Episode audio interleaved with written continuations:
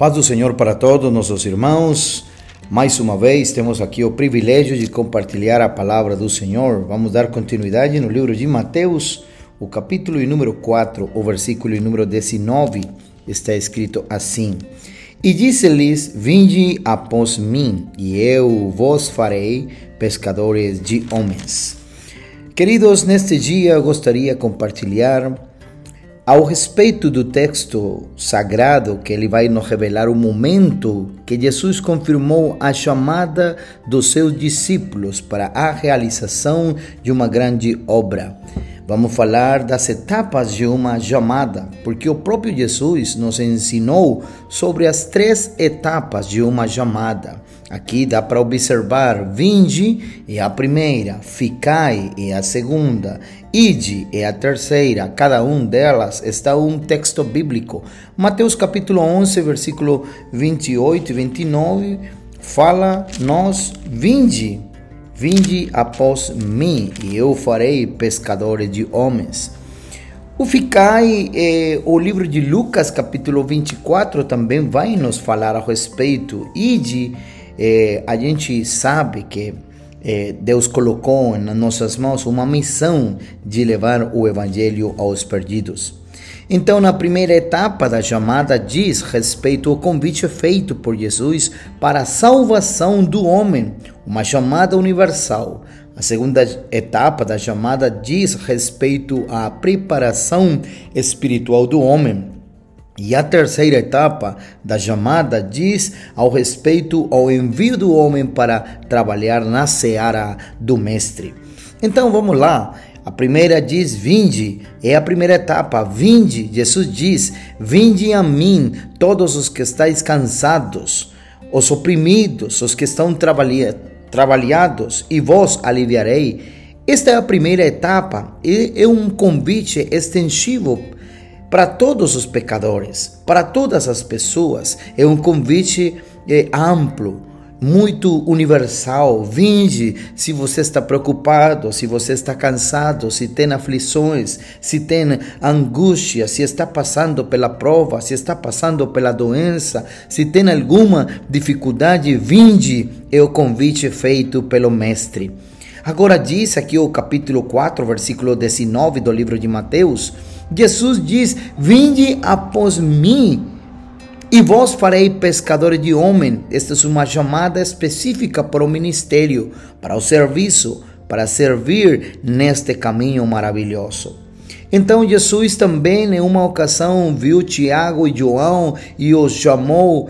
Eles, no mesmo instante, deixando o barco e seu pai, seguiram Jesus porque o convite é vinde, você que está passando luta, vinde, você que está duvidoso, vinde, você que está passando ali pela preocupação, pela prova, pela dor, pela situação muito muito ruim, vinde, que Deus tem para você uma mão estendida. Larga tudo nas mãos do Senhor, coloca a tua vida, coloca a teu coração nas mãos do Senhor.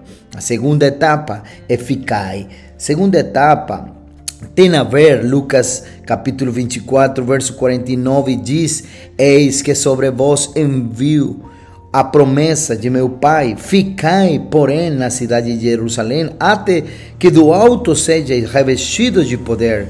Ficar na cidade é ficar se preparando no quartel geral de Deus. Na verdade, nestes dias a gente está passando por um momento muito difícil, onde a gente tem que ficar em casa, onde a gente tem que ficar em, ali eh, na sala, na, na casa, no dia a dia das suas atividades. Lembro-me que a Bíblia diz no livro de Atos dos Apóstolos, o capítulo número 1, o versículo 14, a Bíblia afirma que todos estes perseveravam unanimemente em oração e súplicas com as mulheres e Maria, mãe de Jesus e com seus irmãos. Olha todo o pessoal que está ali, segundo o que diz Atos capítulo número 1, o versículo número 14, fala da atitude que tinham os irmãos unânimes, perseveravam e estavam ali as mulheres, estava Maria, a mãe de Jesus, os irmãos, Tipo, no quartel geral de Deus, os discípulos permaneceram orando.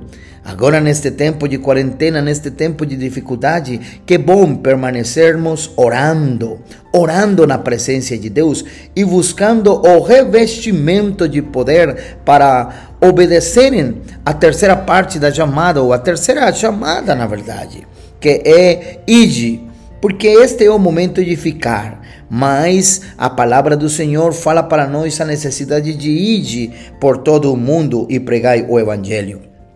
Atos, o capítulo 2, o versículo 46 diz: Lucas, o escritor, escreve: E perseverando unânimes todos os dias no templo, ficai na igreja, ficai no templo, ficai na doutrina, ficai ali perseverando, louvando e diz a Bíblia: e caindo na graça de todo o povo, e todos os dias acrescentava o Senhor à igreja aqueles que haviam de se salvar.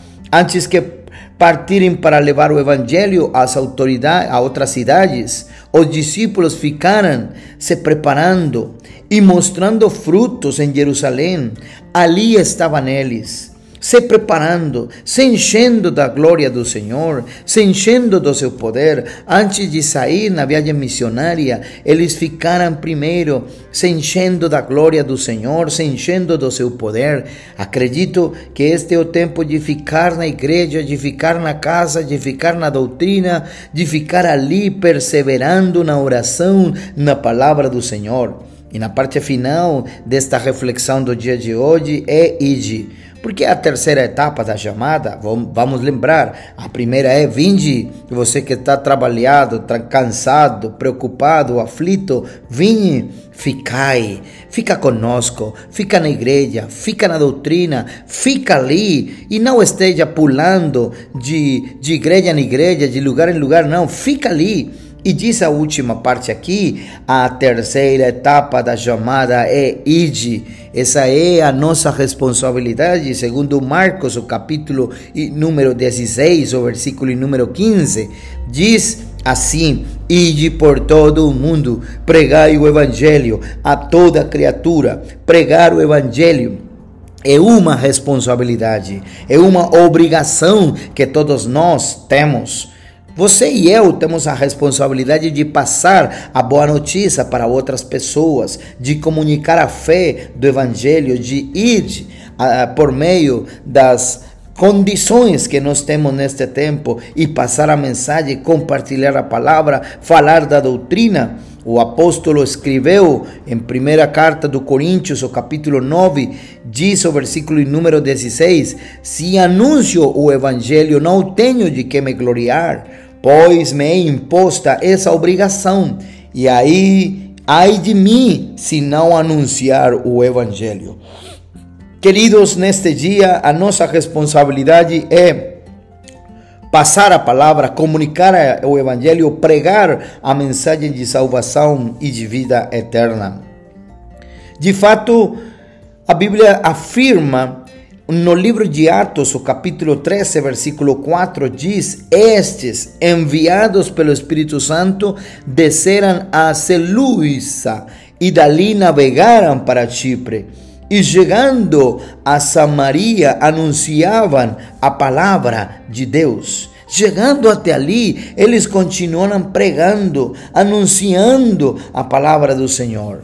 Então, meus irmãos, estas três etapas de uma chamada revelam a necessidade que tem o obreiro de se preparar, revelam a necessidade que nós temos de se preparar, de ser obediente ao Senhor em cada fase da sua chamada.